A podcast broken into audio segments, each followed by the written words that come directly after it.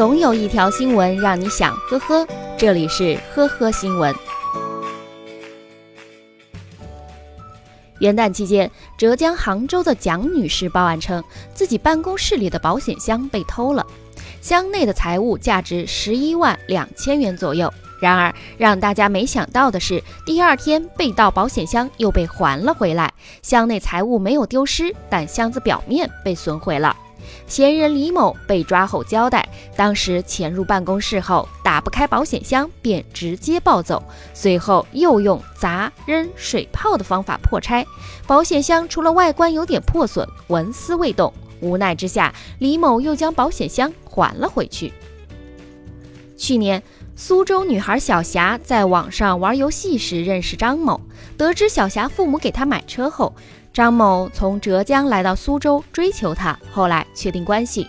小霞的表哥说，张某花钱大手大脚，买东西都是成箱买，说是买给小霞的，其实花的钱都是小霞自己的。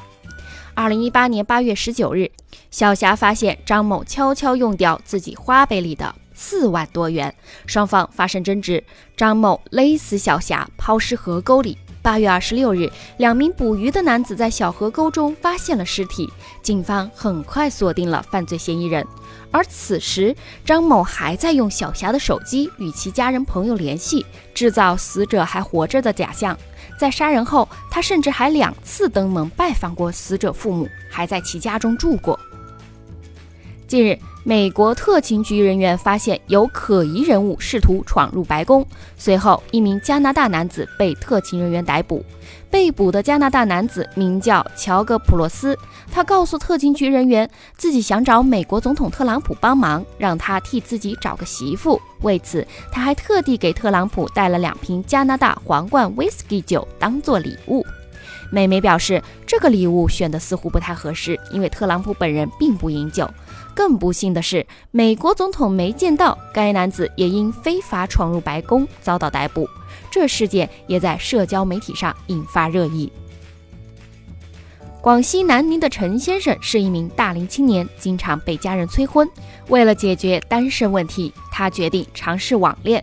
有次，陈先生在微信附近的人看到个美女头像，于是就加了对方，双方迅速发展成为恋人。可女友此后总是找各种理由向陈先生借钱，而陈先生不惜透支信用卡借给了对方八万元。三个月后，陈先生被拉黑，才知上当受骗。警方调查后发现，所谓的女友其实是同村的陈姓男子，钱早已被他赌博挥霍一空。感谢收听今天的呵呵新闻，我们明天再见。本节目由喜马拉雅和封面新闻联合播出。